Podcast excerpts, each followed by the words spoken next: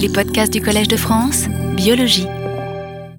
Nous allons reprendre donc le cours euh, cette semaine euh, en décalant un tout petit peu le programme qui était annoncé, puisque euh, je vais continuer, comme la semaine dernière, à vous décrire un certain nombre de signatures de l'accès à la conscience. dans le domaine de l'électrophysiologie, au fil des cours successifs, on est en train de descendre dans l'échelle temporelle des choses. On a commencé avec l'IRM fonctionnel qui nous montrait des différences importantes entre des états conscients et non conscients dans le domaine de l'accès à l'information visuelle. La semaine dernière, je vous ai parlé euh, beaucoup des méthodes d'électroencéphalographie et du déroulement temporel de l'accès à la conscience, et on va poursuivre là-dessus en se focalisant dans un premier temps dans le cours euh, d'aujourd'hui sur euh, l'électrophysiologie intracrânienne et les marqueurs qu'elle peut nous donner sur l'accès à la conscience, et dans un deuxième temps, un certain nombre de critiques qui ont été soulevées concernant ces expériences euh, et euh, une réponse possible à ces critiques. Tout ce cours est fondé sur une idée très simple, c'est qu'il est possible de concevoir des contrastes minimaux entre euh, un état dans lequel le sujet accède consciemment à l'information visuelle et un état très comparable, parfois identique, dans lequel, à un essai différent, le sujet n'accède pas à l'information visuelle. Et dans le cours d'aujourd'hui, je vais commencer par reprendre euh, ce paradigme qui a été exploité par Raphaël Gaillard et Lionel Nakache très récemment à l'hôpital de la Salpêtrière, euh, qui a été euh, publié l'an dernier dans PLOS Biology, dans lequel nous avions la chance d'avoir des enregistrements intracrâniens chez une dizaine de personnes qui avaient été soumises au même protocole que vous voyez ici, dans lequel on leur présentait des mots extrêmement rapidement, pendant 29 millisecondes, et vous avez compris que ça en soi, ça n'est pas un problème pour la visibilité, on peut tout à fait lire un mot qui a été flashé, du moment que l'intensité lumineuse soit suffisante. Mais ici, euh, dans certaines conditions, le mot est précédé et suivi de masques qui empêchent de voir le mot, qui, fait font qu'on a l'impression de ne pas voir du tout euh, la présence d'un mot. Et on va contraster donc présence de ce mot versus présence d'un blanc qui remplace le mot, mais le sujet ne fait pas la distinction. Et euh, vous avez cette condition donc visible, démasquée ici, dans laquelle les mêmes mots sont présentés avec uniquement le pré-masque, mais pas le post-masque. Et dans cette condition, le mot est démasqué, il devient visible.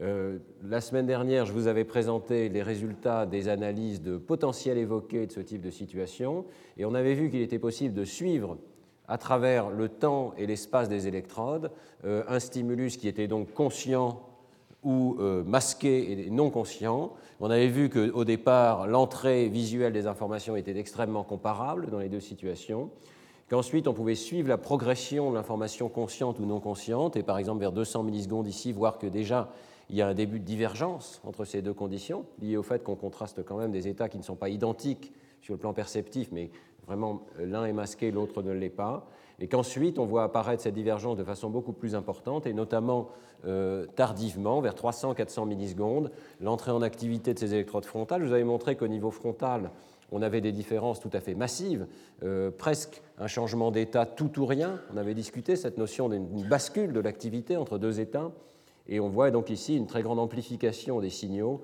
lorsque le sujet prend conscience de l'information. Et j'avais souligné qu'un euh, grand nombre d'électrodes, pratiquement 70% des électrodes qui sont placées par le clinicien pour des objectifs strictement cliniques, hein, un peu partout dans le cortex, en fonction des patients, eh bien 70% euh, des électrodes montrent un effet conscience qui est compatible avec l'idée qu'un signal constant est en partie un signal qui est diffusé, qui est broadcasté au sens anglais, euh, à un grand nombre de régions cérébrales compatible avec l'idée que ce qu'on appelle être conscient, c'est finalement avoir une information disponible. Alors aujourd'hui, on va voir que d'autres analyses de ces mêmes signaux sont possibles et euh, elles correspondent à différentes signatures de la conscience. Alors une deuxième signature de la conscience qui a été proposée depuis longtemps, en particulier avec les travaux de Wolf Singer et un article très célèbre de Christophe Corr et Francis Crick, ce sont les oscillations euh, et la puissance des oscillations dans les signaux cérébraux. Euh, vous savez qu'on peut analyser en, ce qu'on appelle dans le domaine du temps et de la fréquence, dans des diagrammes temps-fréquence, euh, les oscillations de l'activité cérébrale, et c'est ce qui vous est présenté ici. On peut décomposer le signal évoqué par un stimulus ou induit par un stimulus. Euh, donc si l'on synchronise l'échelle de temps avec un temps zéro qui correspond à la présentation du stimulus ici, du mot, eh bien, euh, on peut décomposer dans l'échelle des fréquences, et ici vous avez des fréquences qui vont d'un petit peu en dessous de 10 jusqu'à 100 Hz, et on, peut, par le biais de différentes méthodes, soit des ondelets, soit tout simplement des transformés de Fourier calculés sur des fenêtres temporelles, comme c'est le cas ici, mais ça revient pratiquement au même dans les données qui nous intéressent aujourd'hui, eh bien vous voyez que l'on peut regarder la puissance induite par le stimulus euh, dans chacune de ces bandes de fréquences et dans des fenêtres temporelles différentes. Et ce qui est tout à fait typique ici, vous voyez qu'il y a une explosion euh, d'activité dans euh, les hautes fréquences de l'électroencéphalogramme, euh, ici intracrânien, au-dessus de 30 Hz. Vous voyez qu'il y a une très très vaste bande de fréquences qu'on appelle la bande gamma, qui, augmente d'activité considérablement à la suite de la présentation d'un stimulus cette bande gamma, et en particulier la bande à 40 Hz, avait été proposée initialement comme une signature possible de la conscience, avec euh, une situation un petit peu presque, je dirais, naïve, dans laquelle on disait dès qu'il y a du 40 Hz, il va peut-être y avoir une situation d'état conscient. Alors, ces données nous permettent de réévaluer cette situation. vous voyez que toutes les conditions expérimentales conduisent à des augmentations très fortes de la bande gamma. Ça correspond à une raison très simple, c'est que dans toutes les situations, il y a des événements extrêmement visibles, visuels très forts, qui sont les masques, bien entendu. Et il faut donc soustraire, si on veut isoler la conscience du mot, il faut soustraire la condition où le mot est présent de la condition où le mot est absent et où il y a simplement un blanc qui est présenté à sa, place. C'est pour ça qu'ici, il y a une soustraction qui est faite dans le domaine de la puissance évoquée. Et vous voyez qu'on peut à ce moment-là avoir une image beaucoup plus dépouillée de euh, l'activité de haute fréquence induite par euh, un mot qui est masqué ou par un mot qui est démasqué, donc la signature d'un mot conscient.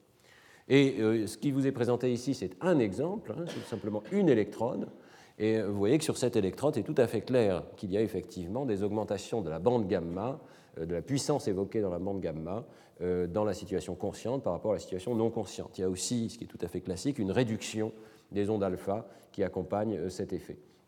Euh, il est important de voir qu'il ne s'agit pas vraiment d'une bande d'oscillation. On parle, à mon avis, euh, à tort euh, alors qu'on devrait beaucoup plus parler de fluctuations qui sont en fait dans des bandes de fréquences extrêmement larges. Vous voyez qu'il ne s'agit pas vraiment d'une fréquence très particulière autour de 40 Hz, mais vraiment d'une espèce d'explosion multifréquence. Bien, alors si on regarde l'ensemble des électrodes que nous avions à notre disposition, il est tout à fait clair qu'il euh, existe effectivement une augmentation de euh, l'amplitude évoquée dans la bande gamma, dans les hautes fréquences, ainsi que cette décroissance donc dans les basses fréquences euh, lors de la situation consciente par rapport à la situation non consciente. Néanmoins, vous voyez que si on regarde attentivement en moyennant à travers beaucoup d'électrodes et donc 10 patients différents, vous voyez qu'on voit tout à fait clairement des activations évoquées dans la bande gamma, même lorsque le sujet n'est pas conscient d'avoir vu un mot. Simplement, elles sont plus faibles, elles sont plus brèves, elles correspondent essentiellement au début de cette activation, elles ne se prolongent pas. Et en fait, la situation est extrêmement comparable à celle des potentiels évoqués, c'est-à-dire qu'on a un début d'activation commun, et ensuite on a une divergence euh, en fonction de l'état conscient ou non conscient. Alors c'est ce qui vous est présenté ici sous une forme un petit peu différente. Ce sont des fenêtres temporelles, 100 à 200 millisecondes, 200 à 300, 300 à 500, et dans chacun de ces diagrammes, vous avez des bandes de fréquences différentes. La bande alpha, aux alentours de 10 Hz, la bande bêta, euh, en dessous de 30 Hz, entre 13 et 30 Hz, la bande gamma inférieure, entre 30 et 50, et la bande gamma élevée, entre 50 et 100 ici. Et donc vous pouvez suivre le décours temporel approximatif de ces amplitudes dans la condition masquée et démasquée, unmasked ici. Alors on voit très clairement qu'il y a un effet extrêmement significatif d'augmentation des activations dans la bande gamma, également de légère diminution dans la bande bêta, même dans la condition masquée. Donc c'est tout à fait clair que euh, des augmentations de la puissance de ces fluctuations cérébrales à la suite d'un stimulus euh, ne suffisent pas à indexer l'état conscient, puisqu'on les observe également dans une situation de non-conscience. Donc, on peut dire que ces données vont en grande partie à l'encontre de l'hypothèse de Crick et Core. L'activité dans la bande gamma n'a rien d'unique à la conscience. Et ceci est également corroboré, on va le voir dans un instant, par les travaux de Fish et al. qui viennent d'être publiés, et Mélanie un petit peu plus, un petit peu plus tôt. Euh, nous ne sommes pas les seuls à observer du gamma non conscient, si vous voulez. Euh, en fait, on peut montrer qu'il y a une corrélation très forte entre la présence de ces ondes gamma et tout simplement le potentiel évoqué. Ce sont les mêmes électrodes qui montrent des effets forts en potentiel évoqué, qui montrent des effets forts dans cette bande gamma. Et donc, euh, c'est assez logique. Euh, à chaque fois qu'il y a une activation cérébrale locale, il semble que ça se traduise par des changements du, potentiel local et également des changements de cette activité thalamocorticale qui conduit à ces événements gamma. Donc il n'y a pas de miracle, il n'y a pas là une euh, pure mesure de la conscience. Euh, néanmoins, euh, même si donc ces ondes corrèlent avec n'importe quel traitement, qu'il soit conscient ou non conscient, l'amplification de ces ondes, tardivement, comme on le voit très très bien ici, hein, à partir de 200-300 millisecondes et encore plus tard vers 300 à 500 millisecondes, vous voyez qu'il n'y a plus du tout à ce moment-là d'ondes gamma évoquées par le stimulus masqué, alors qu'il y en a encore énormément pour le stimulus démasqué. On a donc quand même une signature de la conscience qui est de la même nature que la signature en potentiel évoqué. Le traitement conscient et non conscient, euh, ces traitements commencent de la même manière et ensuite ils vont diverger et ça peut être indexé effectivement par ces mesures d'oscillation. Euh, tout ceci est tout à fait compatible avec des résultats donc très récents qui viennent d'être publiés par le groupe de Rafi Malak, Fish et al. dans Neurone en 2009, il y a juste quelques semaines, euh, ils ont accès eux aussi à des enregistrements intracrâniens. Euh, leurs électrodes sont réparties en différents points du cerveau, mais dans cette publication, ils s'intéressent exclusivement aux électrodes occipitotemporales de la voie ventrale du cerveau, euh, qui, dans leur cas, c'est très intéressant, montrent une spécificité à la nature de l'image qui est présentée. Donc il présente des images euh, de visages, des images de maisons, des images d'objets, et il montre que certaines électrodes, par exemple, répondent spécifiquement au visage. Donc les électrodes qui sont en couleur, ici jaune, sont des électrodes qui ont une spécificité catégorielle. Et ça leur permet de montrer que ces électrodes ne dévient que si un visage est présent et pas si une maison est présente, que l'image soit consciente ou ne soit pas consciente. Donc c'est intéressant pour le suivi de l'activité non consciente parce qu'ils ont une activation extrêmement pure qui montre que la catégorie du stimulus a été extraite même dans la situation non consciente. Alors, euh, ils euh, enregistrent donc euh, chez une vingtaine d'électrodes qui sont spécifiques du stimulus, et ils montrent tout à fait clairement dans la bande gamma une augmentation de la puissance évoquée par le stimulus, par exemple le visage ici, lorsqu'il est masqué, en séparant donc les essais visibles où l'image est reconnue et les essais où l'image n'est pas reconnue. Et vous voyez que de façon très comparable à euh, notre étude avec Lionel Nakache et Raphaël Gaillard, eh bien, il voit une, euh, euh, une puissance gamma qui est évoquée par le stimulus invisible, mais qui est amplifiée dans le cas visible, et en particulier dans la partie tardive de la courbe qui devient tout ou rien. Il n'y a plus du tout d'activation gamma tardive dans la condition invisible, alors qu'il y en a encore beaucoup dans la condition visible. Donc moi j'insiste sur la similarité entre ces résultats. les auteurs de ce travail ont insisté sur le fait qu'il y a une différence déjà très précoce ici. On va y revenir, mais euh, je vous ai déjà décrit des travaux dans lesquels cette différence précoce n'existe pas. Donc euh, je pense que cette différence précoce, elle peut exister ou ne pas exister suivant les protocoles, et il faudra la discuter comme telle, mais elle n'est pas nécessairement un corrélat toujours présent de la conscience, alors que la partie tardive a l'air d'être tout à fait reproductible. Bien, alors, troisième mesure euh, euh, à laquelle euh, ces enregistrements nous donnent accès, c'est la synchronie cérébrale. Et dans le cadre euh, de l'hypothèse euh, de l'espace de travail neuronal conscient que je vous ai décrit dans les premiers cours, on s'attend à ce que l'état conscient soit un état dans lequel de nombreuses régions dispersées dans le cortex entrent en synchronie, entrent en dialogue les unes avec les autres, et pendant un état qui peut être de l'ordre d'une centaine de millisecondes ou plus, vont euh, demeurer dans un dialogue à longue distance, si vous. Alors ceci doit prédire que si on regarde comment ces oscillations qui surviennent en plusieurs points du cerveau se synchronisent entre elles, on doit observer un surcroît de synchronie dans l'état conscient par rapport à l'état non conscient. Alors la mesure de la synchronie de l'activité est devenue maintenant quelque chose euh, d'assez euh, simple à faire et qui est présent dans de nombreux euh, outils statistiques d'analyse de ces ondes, à la suite des travaux notamment de Francisco Varela et aussi de Wolf Singer, Pascal Fries et collaborateurs. Euh, on regarde dans une certaine bande de fréquence les oscillations, on normalise, euh, on ne tient plus compte de la puissance de ces oscillations, mais tout simplement de leur phase, et on regarde à travers plusieurs essais si euh, ces phases ont tendance à s'aligner entre elles. C'est-à-dire qu'au au lieu d'avoir une dispersion de la différence de phase entre deux sites différents, les phases ont tendance à être alignées pour le même essai euh, et donc à euh, créer ce qu'on appelle une synchronie de phase. Donc ce qui vous est présenté dans ces diagrammes en couleur ici, cette fois-ci, c'est toujours dans l'espace du temps et de la fréquence, puisqu'on mène ces analyses sur des fenêtres temporelles et euh, dans des bandes de fréquences particulières. Mais cette fois-ci, ce qui est présenté en couleur, c'est la synchronie de phase entre deux électrodes euh, choisies pour cette analyse. Donc ici, c'est un exemple d'une paire d'électrodes.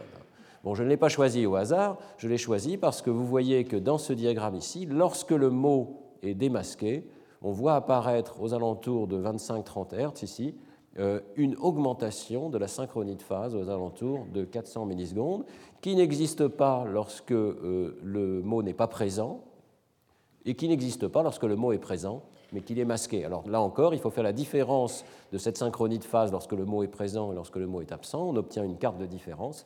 Et ici, sur cet exemple, on voit bien qu'il y a une espèce d'augmentation très claire, aux alentours de 300 à 500 millisecondes, de euh, la synchronie de phase. Là encore, on moyenne à travers toutes nos paires d'électrodes, on fait les statistiques, et on voit que euh, cette fois-ci, on a l'air d'avoir une mesure beaucoup plus pure euh, de euh, l'accès à la conscience. Vous voyez que la carte ne montre pratiquement aucune différence significative, même s'il y a des petits, petits, points qui sont dispersés ici, mais il faut contrôler pour le nombre de tests qui est fait dans cet espace temps-fréquence. par contre, la carte, dans le cas où le mot est conscient, montre clairement que des électrodes distantes entrent en synchronie les unes avec les autres dans certaines bandes de fréquences. Et contrairement au diagramme précédent, ce n'est plus dans les très hautes fréquences que cela se produit, mais dans les fréquences plus basses, qui font partie de ce qu'on appelle la bande bêta, aux alentours de 20 Hz, ici entre 13 et 30 Hz euh, conventionnellement. Alors, euh, on peut indiquer quelles sont les paires d'électrodes qui montrent cet effet.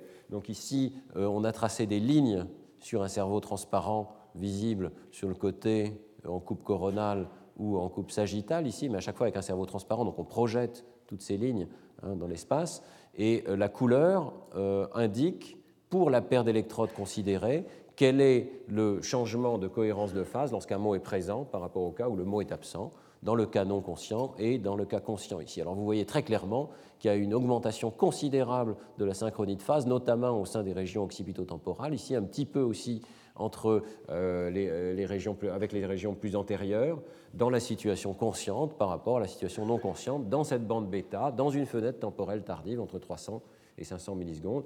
Ce n'est pas qu'il n'y a rien. Euh, il y a des synchronies de phase dans la situation non consciente. La situation est un petit peu similaire à ce qui se passe pour la puissance gamma. Vous voyez, ce n'est pas un marqueur absolument pur de l'état conscient. Il y a des traitements et des, des dialogues qui se produisent, mais localement, alors qu'ils sont beaucoup plus globaux dans le cas euh, conscient, et beaucoup plus généraux. Toujours le même diagramme qui montre clairement cette augmentation statistique spécifique de la condition démasquée ici, spécifique de la fenêtre tardive et spécifique de la bande bêta. Il ne se produit rien d'autre dans ces analyses. Alors, euh, c'est extrêmement intéressant de voir que ces synchronies ne se produisent pas dans les plus hautes fréquences. Il y a peut-être une logique là-dedans. Pascal Fries propose que euh, ces synchronies de phase correspondent à l'entrée en communication de deux régions distantes. Pour les faire communiquer de façon synchrone, alors qu'il y a évidemment des délais de propagation qui peuvent être quand même assez considérables, hein, de l'ordre de quelques dizaines de millisecondes peut-être, entre deux régions distantes, en fonction évidemment de la vitesse de conduction des connexions qui les relient, eh bien, euh, il est relativement logique que des fréquences assez basses soient employées pour des dialogues qui impliquent des très longues distances dans le cortex. Et euh, c'est un phénomène assez général qui est retrouvé dans d'autres études, y compris chez, les primates non humains, que euh, des dialogues à longue distance entre régions frontales et régions pariétales s'établissent plutôt dans la bande bêta, alors que le dialogue local, si l'on peut dire, euh, a tendance plutôt à émerger dans le domaine de la bande gamma, donc des fréquences plus élevées. il est assez curieux, si vous avez fait attention à ce que je viens de vous présenter, que dans le domaine de la bande bêta, la synchronie augmente alors que la puissance évoquée diminue. Ça, c'était une surprise de cette étude. On ne sait pas très bien encore l'interpréter, mais il se pourrait que ça traduise euh, le fait que dans cette phase tardive, c'est un petit ensemble de neurones qui s'active. Le code pour un état conscient, ça va être au sein d'un très grand espace des possibles, un petit ensemble de neurones qui s'active, les autres vont être inhibés ou vont être inactifs, et euh, ce petit ensemble de neurones qui s'active constitue un code pour l'état de conscience, pour le, contenu particulier de conscience du sujet à un, instant donné. Alors si c'est peu de neurones qui s'activent, alors qu'au départ il y avait une potentialité énorme et des fluctuations dans un grand ensemble, on va observer une diminution de la puissance, mais on peut observer une augmentation de la synchronie parce que ces régions se mettent à avoir un dialogue extrêmement précis autour de ces petites assemblées locales de neurones. Donc l'image qui se dégagerait serait celle de régions multiples, distantes, qui entrent en dialogue entre elles, mais qui chacune localement ont un petit ensemble de neurones qui constituent un code, et euh, ces différents codes euh, dialoguent entre eux. Quatrième signature de la conscience, euh, l'idée qui est issue de cette, hypothèse de l'espace de travail neuronal global, c'est que le dialogue entre régions doit augmenter chaque région induit une autre à changer son code. Et il y a un dialogue entre ces codes permanents. Alors, on peut mesurer quelque chose qui est un petit peu différent de la synchronie de phase. La synchronie de phase, c'est à un moment donné, hein, au même moment. Ici, on va regarder s'il y a des relations causales qui s'établissent entre des régions distantes. Euh, comment mesurer la causalité? Eh bien, Il y a une mesure mathématique qui a été proposée qui s'appelle la causalité de Granger, et euh, ce n'est pas une vraie mesure de la causalité, puisque vous savez que, euh, en principe, en science, pour tester la causalité, il faut intervenir sur le système. Ici, on n'a que des enregistrements simultanés. Néanmoins, on peut quand même estimer une forme de causalité en menant une sorte de régression multiple de deux signaux à travers le temps. L'idée de la causalité de Granger, sans rentrer dans le détail, hein, ce n'est pas le but ici, vous pourrez lire là-dessus si vous le souhaitez, mais l'idée générale, si vous voulez, c'est de regarder donc, ces signaux qui défilent à travers le temps et de regarder si je peux prédire le signal de l'électrode euh, J, excusez-moi, de l'électrode I qui serait la cible euh, à l'instant t sur la base du passé de l'électrode J, une deuxième électrode. Si le passé de l'électrode J prédit le présent de l'électrode I, je vais dire qu'il y a une forme de causalité qui s'établit entre les deux, parce qu'il y a prédictabilité à travers un délai. Et on va regarder là une fenêtre temporelle de délai de l'ordre d'une trentaine de millisecondes dans les analyses qui suivent. Alors évidemment, il faut tenir compte du fait que les signaux sont autocorrélés, ce qui veut dire que le passé de l'électrode I lui-même prédit le signal de l'électrode I au temps t. Donc en réalité, l'analyse euh, de Granger consiste à regarder si on fait mieux avec l'introduction de l'électrode J qu'en regardant simplement l'électrode I elle-même. Donc on regarde si un modèle autorégressif rend compte des données à l'instant t, un modèle qui n'utilise que les signaux locaux, et si on fait mieux que ce modèle autorégressif en introduisant les signaux d'une électrode distante. Si on fait mieux en introduisant l'électrode distante, ça veut dire, conventionnellement, dans le cas de la causalité de Granger, que l'électrode J cause en partie les signaux de l'électrode I vous voyez que c'est une mesure directionnelle puisque c'est le passé de J qui va prédire I, et indépendamment, on peut aussi regarder si le passé de I prédit J. Il est tout à fait possible dans cette définition d'avoir une causalité bidirectionnelle, c'est-à-dire que I cause J et J cause I. Et en fait, c'est ce à quoi on s'attend dans un système euh, bouclé sur lui-même. Donc nous nous attendions à ce que la causalité de Granger entre électrodes distantes augmente spécifiquement dans la condition consciente. Alors euh, voilà euh, comment se présente l'analyse de Granger. Donc euh, on mène cette analyse, j'insiste là-dessus aussi, toujours au fil du temps. Donc on va la mener sur des fenêtres temporelles qui sont extraites autour de points spécifiques dans le temps. Et c'est pour ça qu'on arrive à une courbe de causalité de Granger. Alors ce qui est indiqué ici, c'est une valeur d'un test F qui indique simplement donc si le modèle avec l'électrode J est meilleur et statistiquement meilleur que le modèle qui est simplement autorégressif, qui n'inclut que l'électrode I elle-même.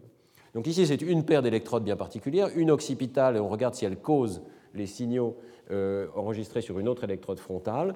Le test F se déroule, et vous voyez que la condition rouge ici montre un grand test F tardif, qui nous indique que la condition où le mot est démasqué euh, a conduit à une augmentation de la causalité euh, dans cette fenêtre ici entre l'électrode occipitale et l'électrode frontale.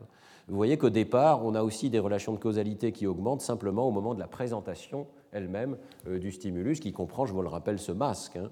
Euh, alors, euh, la mesure classique ici, qui est le test F, n'est pas tout à fait appropriée dans le cas qui nous intéresse, puisque vous voyez qu'on voit des différences un petit peu artifactuelles ici dès le début. Tout simplement, il a fallu un petit peu de temps pour comprendre tout ça, simplement parce qu'on n'a pas le même nombre d'essais qui sont présentés avec des blancs et qui sont présentés avec des mots dans l'expérience, il avait été choisi de présenter plus d'essais avec des mots. Euh, donc euh, ça crée cette différence qui est un petit peu artefactuelle. Il faut normaliser pour ça, euh, mais je vais vous expliquer dans une seconde. simplement pour vous dire qu'effectivement c'est une mesure bidirectionnelle, donc pour la même paire d'électrodes, on peut faire le même calcul pour la causalité entre l'électrode frontale et l'électrode occipitale, et ici dans cet exemple bien choisi, vous voyez qu'il y a une grande différence. Hein. On a une causalité dans un sens et beaucoup moins dans l'autre. Alors tout ceci peut être simplifié, je le simplifie pour vous. Ici, on va réduire cette analyse tout simplement au ce qu'on appelle le gain causal, ici, qui est indiqué en, ordonnée, qui est l'augmentation de la variance prédite lorsque l'électrode J est inclus dans le modèle statistique, inclus dans le modèle statistique, euh, quand le mot est présent versus quand le mot est absent. Donc c'est un pourcentage de variance supplémentaire qui est expliqué par une électrode distante uniquement lorsque le mot est présent, et donc ça correspond à euh, un surcroît de causalité lié à la prise de conscience du mot. Vous voyez que c'est uniquement lorsque le mot est conscient ici que l'on voit cette augmentation de l'ordre euh, assez faible, hein, mais néanmoins euh, significative pour cette paire d'électrodes particulière. Vous voyez qu'il n'y a aucune déviation particulière dans le cas où le mot n'est pas conscient. Euh, alors, comme on a les, mesures dans les deux directions, nous avons en fait résumé cet effet de la manière suivante, soit en moyennant à travers les deux directions, ce qu'on appelle le gain causal moyen, hein, sans tenir compte de la direction, et puis ce qu'on appelait le déséquilibre causal, c'est-à-dire la différence au contraire entre la direction en avant de l'occipital vers le frontal et la direction en arrière du frontal vers l'occipital. Bien, après toutes ces acrobaties mathématiques, je m'excuse de la technicité un petit peu de cet exposé, euh, voilà ce qu'on trouve, c'est extrêmement simple. Il n'y a pas de relation causale supplémentaire causée par la présence d'un mot dans une fenêtre temporelle précoce. C'est seulement vers 200-300 millisecondes et surtout vers 300-500 millisecondes que la présence d'un mot conduit à des augmentations des relations de causalité entre des électrodes distantes, et ceci exclusivement, voyez, dans la situation où le mot est conscient. Autrement dit, là, on a trouvé un marqueur de traitement conscient qui est un petit peu plus pur que les marqueurs précédents.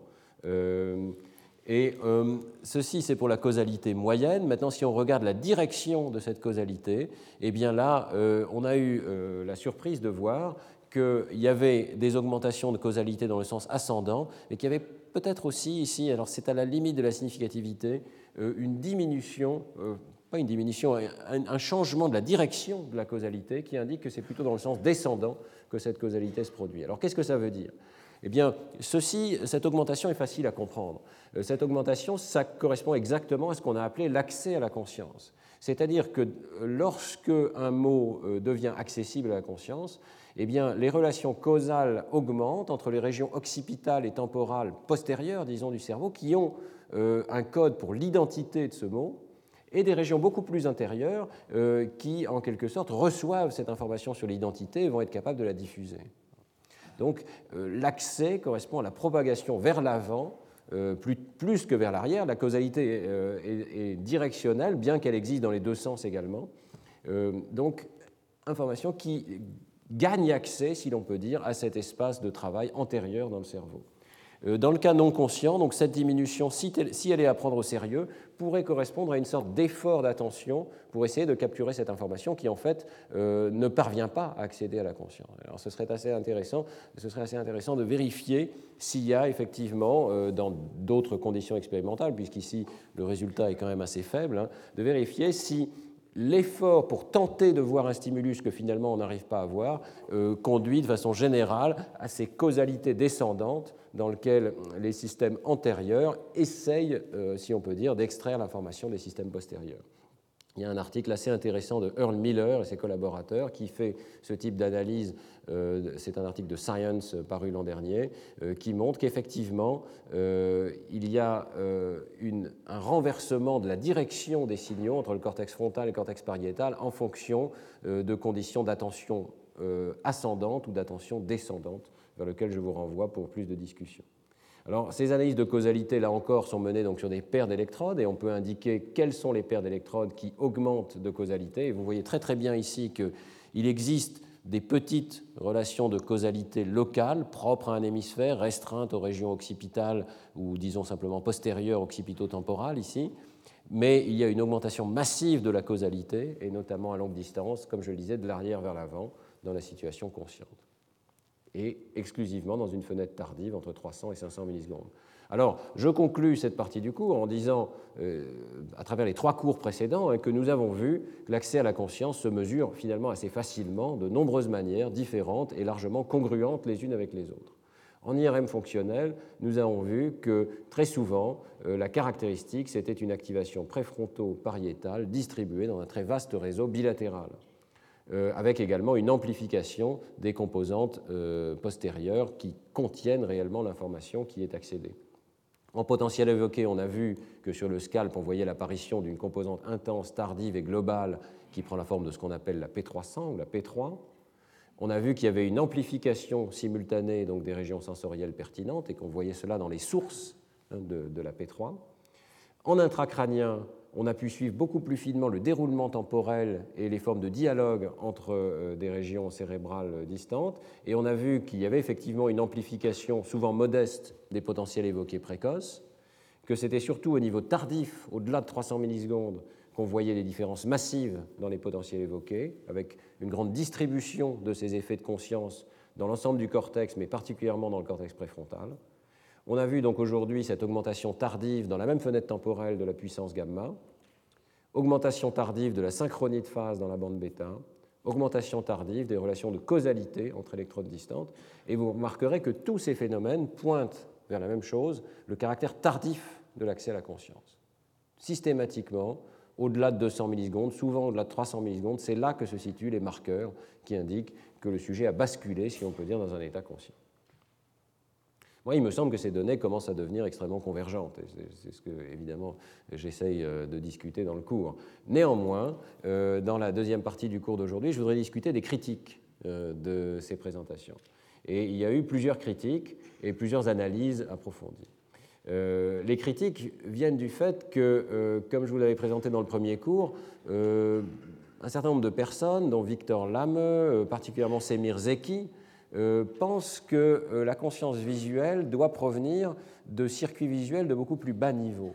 Euh, le débat porte sur la question de savoir si des processeurs visuels locaux, éventuellement restreints aux régions occipitotemporales, n'auraient pas déjà une certaine forme de conscience.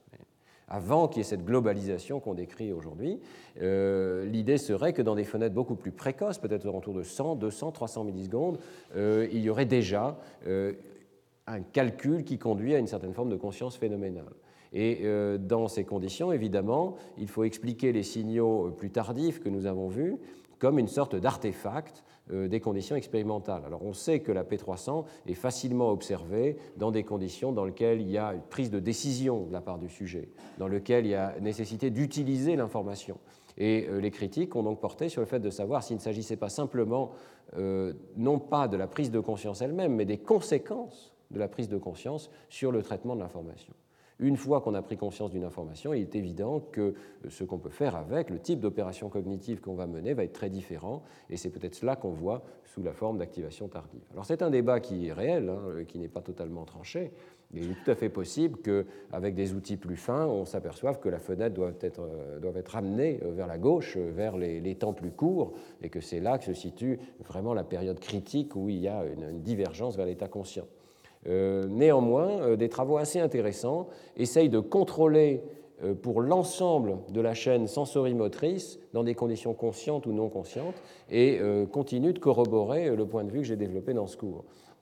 Dans le travail que je voudrais présenter sur cette diapositive, c'est le travail de Lamy, Salty et collaborateurs, eh bien, ils se sont placés dans une situation dans laquelle on peut s'arranger pour que le stimulus soit le même, et la réponse motrice du sujet est la même. Donc la décision finale que prend le sujet est la même. À la limite, elle prend même un petit peu plus de temps dans le cas non conscient. Et donc, euh, on peut dire que les choses sont extrêmement bien contrôlées sur le plan de la différence entre état conscient et état non conscient, puisque l'ensemble de la chaîne sensorimotrice est identique. Euh, pour euh, obtenir une telle situation, ils ont utilisé des stimuli de ce type dans lesquels on fixe au milieu et vous voyez peut-être qu'il y a une petite zone ici qui est définie par l'orientation différentielle des barres, un petit peu comme le travail de Victor Lameux, euh, qui définit donc une cible et qui va être masquée immédiatement par ce type de masque ici. ce qui est intéressant avec cette situation, c'est si on demande au sujet d'indiquer dans quelle direction était cette cible, et il peut y avoir quatre directions possibles, eh bien le sujet fait bien mieux que le hasard il arrive jusqu'à, ici, vous voyez, 52% de réponses correctes, même lorsqu'il dit n'avoir rien vu. Donc on est vraiment dans une situation de type blindside, de type vision aveugle, euh, avec des performances subliminales extrêmement élevées. Ce qui permet donc de sélectionner les essais où le sujet dit qu'il n'a pas vu le stimulus, mais où il a répondu correctement à ce stimulus, et de les comparer à des essais euh, presque identiques, où le sujet répond correctement, mais en plus il dit qu'il a vu. Donc on continue de comparer essais vus et essais pas vus, mais la performance motrice des sujets est exactement la même. Alors, lorsqu'ils ont réalisé ce type de comparaison, eh bien, euh, donc l'ami Salty et collaborateurs ont vu très clairement que l'état donc aware correct, donc conscient et réponse correcte, se traduisait par une très intense P300, notamment au-dessus des régions frontales, qui était peu ou pas présent, même dans les essais non conscients mais corrects, vous voyez, dans lesquels la performance est la même. Et euh, vous avez le troisième état ici qui est euh, non conscient et euh, réponse incorrecte. on peut aller même un petit peu plus loin et vous imaginez qu'on peut faire une sorte de calcul. on peut faire l'avocat du diable et se dire que peut-être cet état ici, qui a l'air après tout un tout petit peu intermédiaire, est une mixture de deux états. Certains états où le sujet est en fait en train de, répondre correctement sur une base au-delà du hasard, et d'autres états dans lesquels il il répond euh, de façon totalement au hasard. Voyez. Alors, euh, en fait, euh, l'ami Salty et collaborateurs ont clairement montré que la P3 frontale reste significativement supérieure dans les essais corrects conscients que dans les essais corrects non conscients qui sont ici, même après correction pour l'hypothèse qu'un certain nombre d'entre eux sont répondus au hasard et que seulement une fraction aurait cette P3. Autrement dit, la P3 reste un marqueur de conscience, même lorsqu'on contrôle pour le comportement qui est réalisé par le sujet. Cette courbe est un petit peu trompeuse ici parce qu'elle est prise au-dessus des électrodes pariétales et ce n'est pas sûr que ce soit réellement une P300, plutôt une onde beaucoup plus euh, occipitale, occipitotemporale ici. Mais vous voyez qu'au-dessus du cortex frontal, il y a vraiment une différence qui est assez catégorique ici. Bien, donc euh, la morale, on peut contrôler en partie pour les différences de comportement et de traitement effectif du stimulus et conserver des différences importantes entre état conscient et état non conscient. Euh, dans cette expérience, au passage, euh, où donc le stimulus est constant, la réponse est constante, il n'y a plus aucune différence avant la P300. Rien n'est significatif avant cette divergence. alors, justement, on peut se demander ensuite, est-ce que cette P300 est au contraire unique à l'état conscient? Est-ce qu'il est possible de l'évoquer même dans des situations dans lesquelles il n'y aurait pas conscience des stimuli? C'est un autre débat qui est intéressant. Euh, il est vrai que l'historique des recherches sur le traitement subliminal de l'information n'a pas cessé de montrer qu'on sous-estimait le traitement subliminal de l'information. Et que euh, si on poussait un petit peu les choses, on finissait par trouver que ce qu'on croyait être propre de l'état conscient pouvait en fait être répliqué dans des situations où le sujet n'avait pas conscience des stimuli. Alors la question se pose pour la P300. Est-ce qu'il est possible d'observer des P300 sans conscience? Euh, il y a en fait un certain nombre de travaux, et notamment ceux de Brazil et collaborateurs, Brasdil, pardon, euh, qui euh, montrent que le début d'une onde P300 peut effectivement être évoqué par des stimuli qui sont invisibles. La situation classique pour évoquer une P300 consiste à présenter des stimuli rares au milieu de stimuli fréquents. Donc c'est exactement ce qu'ils ont fait ici. Ils ont présenté des cibles qui sont X, ici, parmi des euh, stimuli extrêmement fréquents qui sont des O ici. Euh, ils ont réduit la durée de présentation des stimuli à 10 millisecondes, donc des flashs extrêmement brefs. Il n'y a pas de masquage dans leur expérience, mais euh, il y a présentation extrêmement brève qui fait qu'un certain nombre d'essais, les sujets disent qu'ils n'ont pas vu les stimuli. Alors dans ces conditions, on peut effectivement donc contraster ce qu'ils appellent une condition supraliminale et une condition subliminale.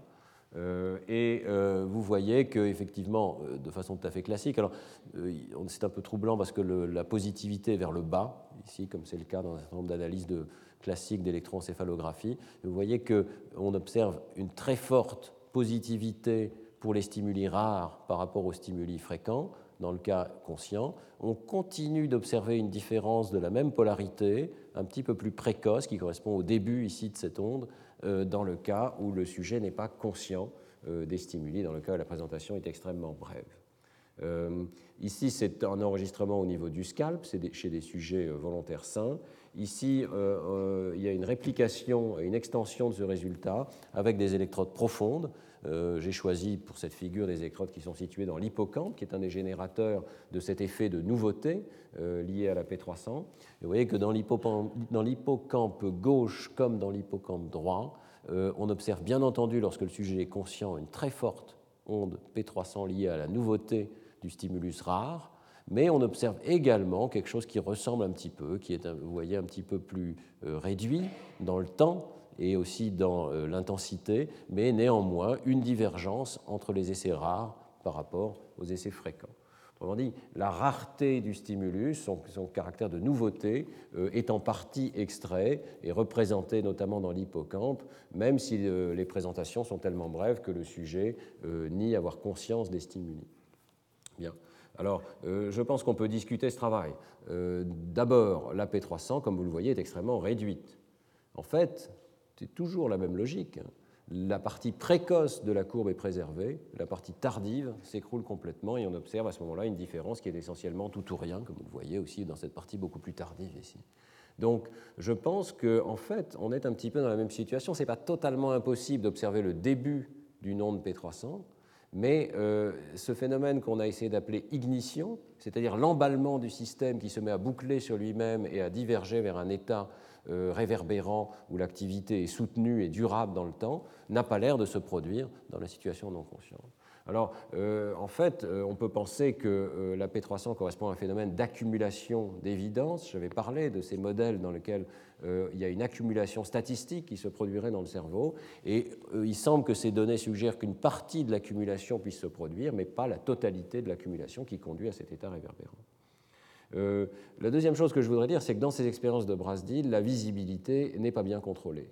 Euh, et elle est contrôlée simplement en réduisant la durée du stimulus, mais elle n'est pas mesurée essai par essai. Et il faudrait vraiment refaire ces expériences en demandant au sujet de trier sur une base introspective les essais qui sont vus, des essais pas vus. On aurait peut-être des surprises, parce que là, on a quand même 19% de détection des stimuli qui sont dits non conscients, ces 19% en eux-mêmes pourraient expliquer une grande partie des, ondes qui sont observées dans l'état qui est dit subliminal. Il n'est pas parfaitement subliminal, en d'autres termes.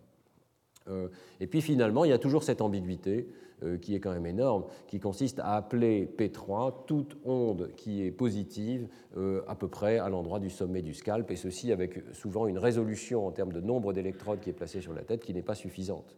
Euh, ça veut dire que nous avons encore du travail à faire, d'une part pour convaincre les collègues d'utiliser ces filets d'électrodes à très haute résolution spatiale qui sont euh, vraiment une avancée importante pour décrire la topographie des signaux, mais d'autre part aussi pour mieux trier ces ondes et ne pas appeler P3, ce qui est finalement des phénomènes assez différents. On sait qu'il faut distinguer au moins une P3A qui est antérieure dans le cerveau et qui peut être très largement automatique, qui traduit un espèce de signal automatique de nouveauté, mais qui est ou n'est pas suivi, suivant les conditions, d'une P3B qui est beaucoup plus postérieure et qui serait, elle, un marqueur beaucoup plus clair de la conscience. Je vous renvoie aux diapositives que j'avais montrées euh, il y a quelques semaines du travail de Simon Van Hal, qui va être publié euh, dans le Journal of Neuroscience en 2010, euh, qui est sous presse, et qui montre très clairement qu'on peut observer une P3A associée à cette tâche, vous vous souvenez qu'on avait appelé no-go, d'inhibition des réponses, mais que cette onde euh, non consciente doit être clairement distinguée de l'activation beaucoup plus globale pariétofrontale qui survient lorsque l'inhibition devient consciente. Donc, euh, si on mène les bonnes distinctions, je pense qu'on sera amené à voir que cette réponse, effectivement, est réelle, euh, qu'elle est précoce, qu'elle traduit l'activation d'un système focal, peut-être spécialisé dans l'extraction de la nouveauté, et qui, effectivement, fait son travail de façon non consciente, mais que seulement son amplification tardive, son extension et sa diffusion à des régions distantes du cortex euh, est associée à la conscience. Bien. Alors, dernier débat euh, pour aujourd'hui. Euh, est-ce que nous nous trompons et est-ce qu'il y a donc des corrélats beaucoup plus précoces de la conscience que ce qui a pu être détecté dans cette expérience Il faut dire qu'il y a un certain nombre d'expériences dans la littérature, publiées dans des bons journaux et menées par des personnes tout à fait sérieuses, qui montrent des divergences précoces et des activations dans les cortex occipitotemporaux pour des distinctions conscients-non conscients. Euh, ça pose évidemment problème pour la théorie que je vous ai présentée aujourd'hui. Alors certains donc montrent euh, des corrélations avec l'onde P1, qui est extrêmement précoce, qui traduit l'entrée en activation des cortex extrastriés. Hein. D'autres, c'est peut-être encore plus problématique, observent que le contraste entre un stimulus masqué et un stimulus démasqué ne montre que des différences occipitales. Donc, non seulement les différences sont dans les régions précoces, mais il n'y a que ça qui serait le corrélat de la conscience.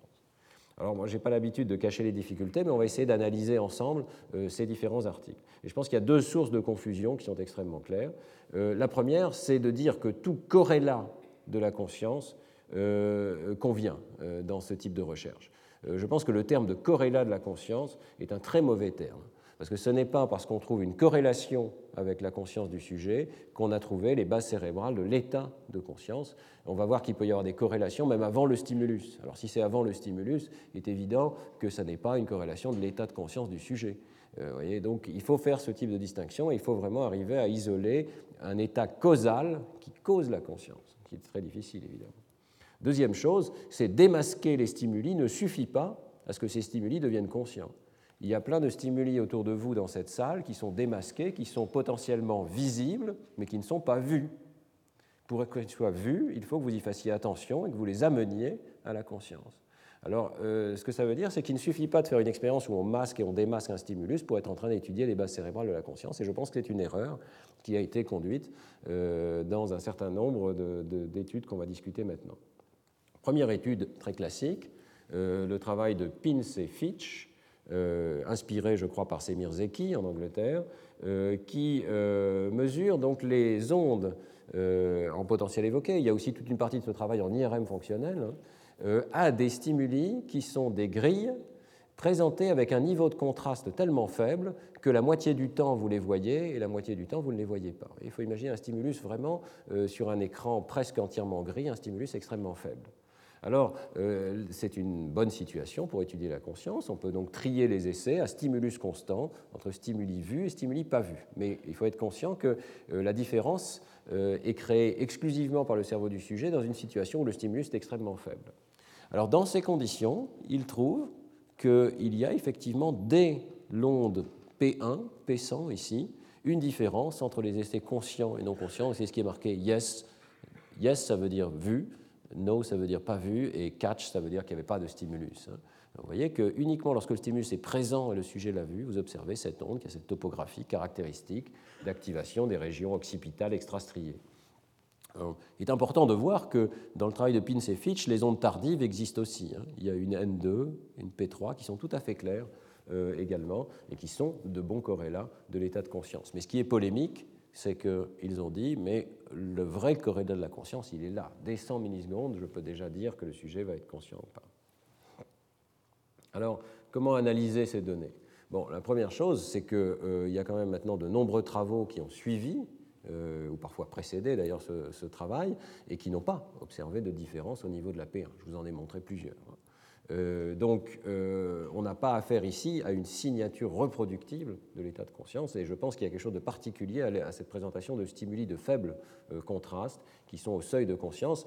Il est tout à fait possible que on ne peut accéder à ce, type de stimuli que lorsqu'il y a une sorte de conjonction entre l'activité spontanée du cerveau et l'activité évoquée par le stimulus. Et donc le rôle de l'activité spontanée euh, dans ce domaine est extrêmement important et crée pratiquement cette euh, différence d'onde évoquée. Alors que dans le cas du masquage, l'activité spontanée est certainement présente, mais le stimulus est extrêmement fort. Il n'est rendu invisible simplement par le fait qu'il est effacé ensuite par le masque, il est interrompu par le masque. Donc c'est assez différent. Alors, euh, le deuxième point, c'est que, mais c'est un point très relié évidemment, c'est que des différences de ce type, c'est-à-dire de faibles différences d'activité cérébrale pour des stimuli identiques en fonction du fait qu'ils soient vus ou pas vus, peuvent être observés même avant le stimulus, ont été observés même avant le stimulus. Et dans ce cas-là, il est clair qu'on ne parle pas de changement d'état de conscience, on parle de changement attentionnel ou on parle d'activité spontanée qui biaise la décision finale. Euh, c'est le cas dans, plusieurs travaux. J'ai choisi de vous en présenter deux. Euh, ceux de Victor Lameux en 2003, euh, toujours chez, le singe, avec cette situation, vous vous souvenez, il trouve un corrélat dans l'amplification tardive des activations, je crois qu'on le voit ici, hein. mais il trouve aussi des différences avant le stimulus, dans une fenêtre temporelle qui est ici quelques centaines de millisecondes avant la présentation du stimulus, suivant que l'animal va rapporter ou ne pas rapporter avoir perçu le stimulus. Euh, deuxième euh, situation similaire, un article qui vient d'être publié par Valentin Villard et Catherine Talon-Baudry à la Salpêtrière, qui, euh, chez l'homme, en magnétoencéphalographie, enregistre des stimuli qui sont extrêmement similaires à ceux utilisés par Pins et Fitch, les stimuli qui sont au niveau du seuil et qui sont tantôt perçus, tantôt non perçus. Et il montre effectivement qu'il y a des différences tardives. Cette fois-ci, l'analyse est en temps-fréquence dans le domaine de la puissance, dans la bande gamma, dont je vous ai parlé aujourd'hui. Et il trouve des différences entre l'état conscient et l'état non conscient, bien sûr, après le stimulus, particulièrement après 200 millisecondes, qui est compatible avec euh, ce que je vous ai raconté, mais également avant le stimulus. Et là, il y a une différence tout à fait forte. Et il crée un modèle dans lequel ils euh, arrivent à montrer que les réponses de conscience du sujet euh, sont la somme, en quelque sorte, de l'évidence donnée avant le stimulus et après le stimulus. leur modèle, c'est qu'il y a de l'activité spontanée dans le système, le sujet ouvre une sorte de fenêtre temporelle assez large pour euh, essayer de détecter ces stimuli et probablement il prend euh, dans sa décision en compte à la fois l'activité qui est évoquée par le stimulus, mais celle-ci est très faible, mais aussi l'activité spontanée qui existe en permanence dans le système visuel et euh, sa décision finale pour dire j'ai vu ou je n'ai pas vu est une combinaison, une sorte de somme pondérée de ces deux types d'informations dont l'une vient avant le stimulus. Alors je pense qu'on peut interpréter les résultats de Pins et Fitch exactement de la même manière, c'est-à-dire que des différences précoces peuvent exister, elles biaisent effectivement la décision finale du sujet, mais elles ne constituent pas encore un corrélat euh, explicite, en quelque sorte, de l'état de conscience du sujet. Elles sont des précurseurs de la conscience, de même nature que ces précurseurs pré-stimulus. Bien. Euh, dernier point, et je terminerai là-dessus, euh, l'expérience un peu plus difficile à, comprendre de Tse et al., collaborateurs, en 2005 euh, dans PNAS, qui, eux, prétendent qu'il n'y a de corrélat de la conscience que dans les régions occipitales. là, c'est un challenge un petit peu plus difficile, puisque si je reviens en arrière, euh, dans l'expérience de Pins et Fitch, au moins il n'y a pas d'ambiguïté, il y a cette petite différence sur la P100, mais il y a aussi tous ces marqueurs de conscience dont je vous ai parlé. Donc euh, le débat porte simplement sur savoir lequel est, le plus important. Euh, dans le cas de Tse et al., la conclusion, c'est qu'il ne faut regarder que dans le cortex occipital, ça suffit pour savoir si on a affaire à un état conscient ou pas. Alors, voyons en détail cette expérience, et on va voir qu'il y a un problème bien particulier. D'abord, les stimuli sont assez similaires à ceux des expériences précédentes. vous voyez qu'on distingue des essais dans lesquels il y a une cible, qui est présenté. La cible constitue ce, diagramme ici.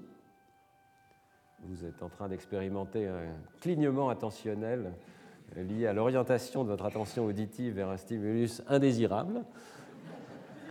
Mais euh, revenons à notre stimulus visuel. Alors là, vous avez donc la cible seule. Ici, vous avez la situation avec le masque seul. Alors le masque consiste en des diagrammes un petit peu similaires qui sont présentés plus longtemps, 100 millisecondes avant et 100 millisecondes après la présentation de ce stimulus. Donc la situation cible plus masque est la suivante, hein, masque, cible, masque. Et dans cette condition, le sujet ne voit pas la cible intermédiaire. Hein. Elle est masquée par métacontrast, elle est prise en sandwich entre euh, les deux euh, états euh, ici de, présentation du masque. Et on peut répéter cette présentation. Ici, vous avez un blanc de 200 millisecondes et ensuite on répète cette présentation. C'est pour ça qu'ils appellent ça le standing wave of invisibility. C'est-à-dire que vous avez un stimulus continu qui ressemble du point de vue subjectif à la présentation du masque seul et dans lequel le sujet ne détecte pas qu'il y a une cible ici qui a été présentée en sandwich. Et puis vous avez une condition de contrôle dans laquelle on espace les masques, toujours la même logique, et à ce moment-là, on voit tout à fait clairement la cible intermédiaire, mais euh, ils se sont arrangés pour que la durée totale de ce stimulus et la durée totale du stimulus contrôle euh, soient les mêmes. Vous voyez qu'il y a la même quantité de stimulation totale dans les deux conditions c'est approprié pour de l'IRM. Ce n'est pas parfait, hein. ce sont des changements importants du stimulus entre la condition d'invisibilité et la condition de contrôle, mais euh, pour une méthode comme l'IRM qui ne suit pas les choses finement dans le temps, on peut imaginer que peut-être c'est suffisant. Alors, je voudrais quand même euh, dire quelque chose, c'est que effectivement, on a un stimulus visible euh, ici versus invisible ici, mais le problème, c'est que l'attention du sujet dans la tâche qui nous est proposée ici, n'est pas orienté vers ces stimuli. La tâche du sujet consiste à fixer au centre de l'écran, et au centre de l'écran, il y a un petit point de fixation qui change de couleur de façon infime, très difficile à détecter. Et la tâche du sujet consiste à prêter attention à ça, et pas du tout à la présence de la cible. alors, non seulement c'est comme ça, mais le scanning dure trois jours. Et donc pendant trois jours, les sujets se concentrent exclusivement euh, ça ne dure pas trois jours euh, au sens trois fois 24 heures, hein, je vous rassure, mais enfin disons que ça s'étale sur une période assez longue, et euh, pendant toute cette période, le sujet ne fait que cette tâche difficile de détection d'un point de fixation. Alors, avec ce qu'on sait de ce qu'on appelle inattentional blindness, et le rôle crucial de l'attention pour l'accès à la conscience, ma première réaction, c'est que ça n'est pas une tâche d'accès à la conscience. C'est une tâche de changement de visibilité du stimulus par masquage, mais euh, dans une situation où le sujet lui-même probablement ne voit pas ce stimulus, même lorsqu'il est visible, parce qu'il n'y fait pas attention. On va voir que c'est tout à fait compatible avec les résultats. Alors, les résultats sont assez simples. On fait l'IRM, on regarde en cerveau entier, on voit tout un réseau de régions qui s'activent lorsque la cible est présentée. C'est le réseau qui est en bleu ici. Et au sein de ce réseau, les seules régions qui montrent une différence en fonction de la visibilité de la cible, c'est-à-dire la différence entre cible plus masque et le masque seul sont les régions occipitales, ici en jaune. Vous voyez que dans le cortex occipital, on a une petite amplification de l'activation dans le cas où le sujet est capable de euh, voir les stimuli, c'est la situation de contrôle qui est en rouge, par rapport à la situation d'onde euh, d'invisibilité, standing wave of invisibility, je m'excuse, c'est pas très lisible ici, où il y a moins d'activation. Si c'était ça les corrélats de la conscience, ce serait quand même un peu décevant, c'est une, euh, distinction qui est extrêmement faible, quantitative, minuscule et restreinte aux régions occipitales. Euh, l'analyse euh, qui est conduite par les auteurs, ils vont un petit peu plus loin, montre que c'est vraiment, non pas dans l'air visuel primaire, mais un petit peu plus en avant, dans des aires comme V3 et V4, que l'on voit les corrélats de ce phénomène de masquage qui change la visibilité. Le raisonnement est assez simple euh, et il est, décrit dans la partie de gauche ici. Vous le retrouverez sur le site web du collège si vous voulez regarder ces diapositives. Euh, l'idée, c'est que dans les régions où il n'y a pas de masquage, où il y a simplement une forme d'additivité des stimuli successifs, qui après tout surviennent dans des régions rétinotopiques partiellement différentes, eh bien, il doit y avoir moins d'activation lorsque le masque est présenté seul que lorsqu'on présente la cible plus le masque. C'est logique, la, cible ajoute son activation, et donc ici vous avez l'onde euh, la standing wave of invisibility, la situation d'invisibilité de la somme cible plus masque. Dans les régions où il n'y a pas de masquage, il doit y avoir plus d'activation que si on présente le masque seul, qui est la condition en vert ici, et donc la différence doit donner quelque chose de négatif. Par contre, leur raisonnement, c'est dans une région où se produit le masquage, la différence doit s'inverser. Pourquoi? Parce que non seulement l'activation évoquée par la cible doit être masquée et donc réduite, mais la cible elle-même crée un effet de masquage sur les masques. Il y a un masquage dans les deux sens, et donc au final, ils disent on doit s'attendre à ce que euh, la situation de masquage crée moins d'activation que les masques seuls. Et donc, on s'attend à un retournement de cette différence. Alors, dans le diagramme d'en bas, il vous montre pour plusieurs aires cérébrales, V1, V2V, V2D, pardon, V2V, etc., V3, V4, cette différence euh, et les barres noires correspondent à la situation où la cible et le masque sont présentés dans le même œil monoptique, et les barres blanches, la situation où la cible et le masque sont présentés en dicoptique. Un contrôle intéressant pour voir à quel moment il y a convergence des informations issues des deux yeux. vous voyez tout à fait clairement que euh, c'est la situation dicoptique qui nous intéresse le plus, puisque dans, tous les cas, ça interrompt le traitement et empêche la visibilité des stimuli. Vous voyez qu'en dicoptique, V1 et V2 euh, montre essentiellement ces effets négatifs, c'est-à-dire une forme d'additivité des activations évoquées par la cible et par le masque, sans effet de masquage. Par contre, dès qu'on atteint les régions V3, V4, eh bien, on voit qu'il y a, euh, selon cet index, un masquage, c'est-à-dire une interaction entre la cible et le masque. Donc, pour les auteurs, c'est extrêmement simple. Euh, le masquage dicoptique survient dans V3 et dans V4 les résultats suggèrent que la conscience de stimuli simples et auxquels on ne fait pas attention, euh, tels que ceux évoqués dans cette situation de masquage, euh, la conscience est générée à l'intérieur des régions occipitales du cortex dans les aires V3 et V4. quand on lit cette conclusion, évidemment, elle est provocante et elle est euh, presque à l'inverse complet des conclusions qu'on a pu tirer de nos propres travaux. Alors moi, je pense que la situation est extrêmement simple. Hein. Il montre simplement qu'effectivement, le masquage se produit dans les régions occipitales. Mais il montre également que démasquer les stimuli ne suffit pas à rendre un stimulus conscient. Encore faut-il que le sujet y fasse attention. Autrement dit, il y a une confusion qui est faite ici entre un stimulus visible, c'est-à-dire potentiellement euh, capable de conduire à la conscience, et un stimulus qui est vu, c'est-à-dire qui est effectivement accédé à un instant donné. Euh, pour revenir au modèle que je vous avais montré auparavant, euh, on avait donc clairement vu dans les simulations du réseau de neurones qui étaient faites qu'un stimulus conscient va être conscient parce qu'il est capable d'activer ces régions centrales avec une réverbération bidirectionnelle qui s'établit.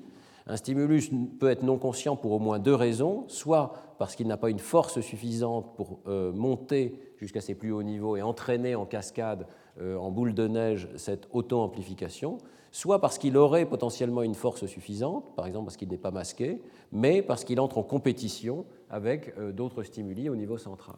Alors, moi, je prétends que l'expérience qu'on vient de voir contraste en fait ces deux états. Elle contraste un état préconscient et un état, euh, un état subliminal. Euh, l'état subliminal, c'est le stimulus fortement masqué, qui n'est jamais visible, même si on y fait attention. L'état préconscient, c'est le stimulus qui est démasqué, qui est visible au sens où il pourrait être vu, mais qui en fait n'est pas vu à un instant donné. Euh, alors, euh, on peut montrer qu'effectivement, cette analyse euh, tient la route en reprenant nos expériences que je vous avais montrées au départ, d'IRM fonctionnel de la conscience des mots, mais justement en détournant l'attention des sujets. Alors, c'est ce que nous avons fait avec Sid Quider, dans une expérience qui est parue il y a trois ans. nous avons donc présenté des mots pendant 43 millisecondes, et vous voyez que dans une condition, ils sont masqués, pris en sandwich entre des masques, et dans l'autre condition, ils sont démasqués, pris en sandwich entre des blancs. Donc on peut dire que c'est à nouveau une comparaison entre un stimulus visible et un stimulus invisible. Mais le point crucial, c'est que le sujet ne fait pas attention à ces stimuli, il fait attention à un deuxième mot qui est présenté plus tard et qui est la cible pour le sujet. Euh, le sujet doit décider si ce mot euh, est un objet naturel ou euh, quelque chose d'artificiel. Donc il fait un jugement sémantique sur ce mot. Et ce qui est intéressant dans cette situation, c'est que, particulièrement dans le cas où l'amorce est visible, vous essayez de ne pas la voir parce que vous devez prendre votre décision sur cette cible et il faut essayer de ne pas être influencé par l'identité de cette amorce. Donc on est dans une situation euh, où on contraste visibilité versus invisibilité, mais dans une situation où le sujet essaye de ne pas voir. Alors, on peut montrer évidemment qu'il y a des effets d'amorçage. Et ça, c'est quelque chose de très classique en psychologie cognitive. Donc, la décision que vous prenez sur cette cible, ici, est influencée par la nature de l'amorce. Si l'amorce et euh, non reliés, vos temps de réaction sont plus lents que si l'amorce est reliée, et en particulier si elle est reliée au plan orthographique, c'est presque le même mot à une lettre près, vos temps de réaction s'accélèrent, et si elle est reliée sur le plan orthographique et phonologique, bon, dans le cas non conscient, les temps de réaction s'accélèrent pas plus, donc l'amorçage ne dépend que de la relation orthographique. Dans le cas conscient, il y a un amorçage supplémentaire lié au fait que les mots partagent également la même prononciation. Je ne sais pas si vous arrivez à lire, c'est garage écrit avec un J, suivi de garage écrit avec son orthographe normale. Donc euh, ces phénomènes d'amorçage suggèrent que le mot amorce est représenté dans le système, même si le sujet essaye de ne pas le voir, et même si le sujet ne le voit pas du tout parce qu'il est rendu invisible par le masquage.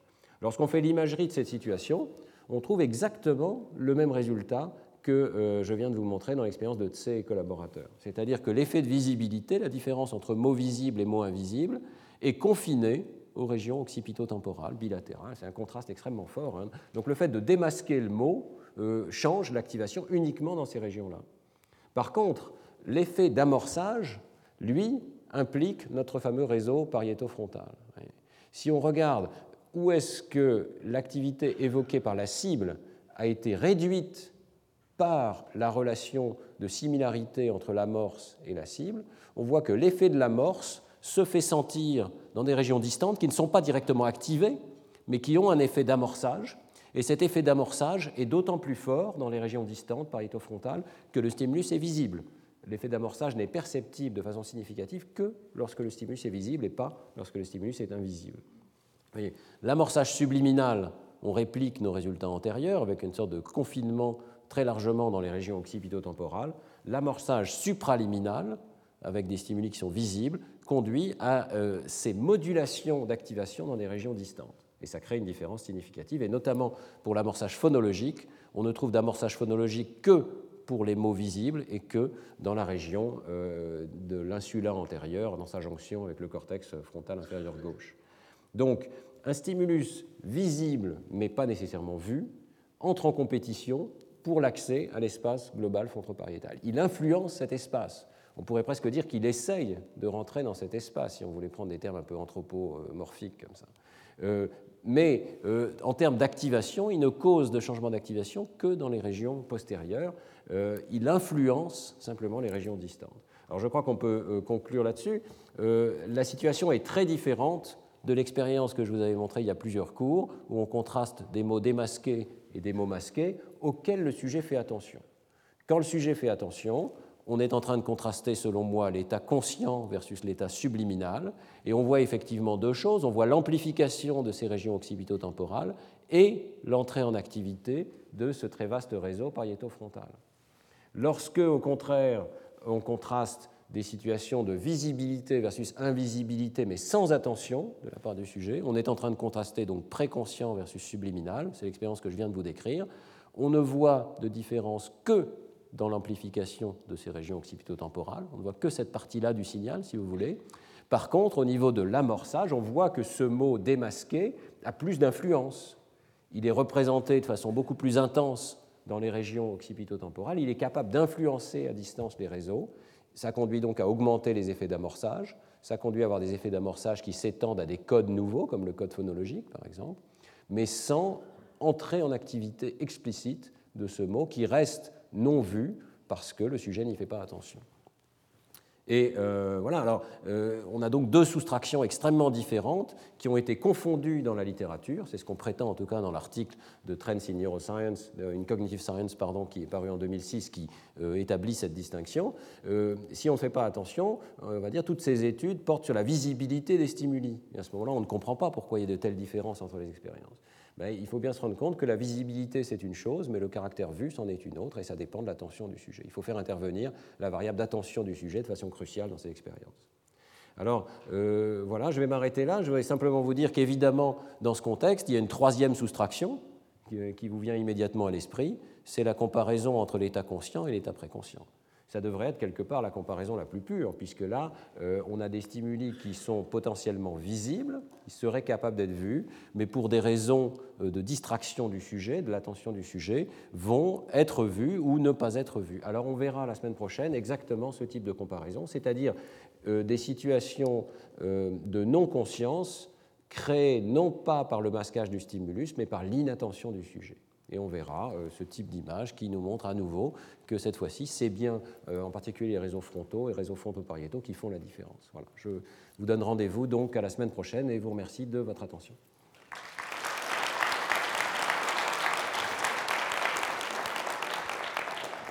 Merci. Retrouvez tous les podcasts du Collège de France sur www.collège-de-france.fr.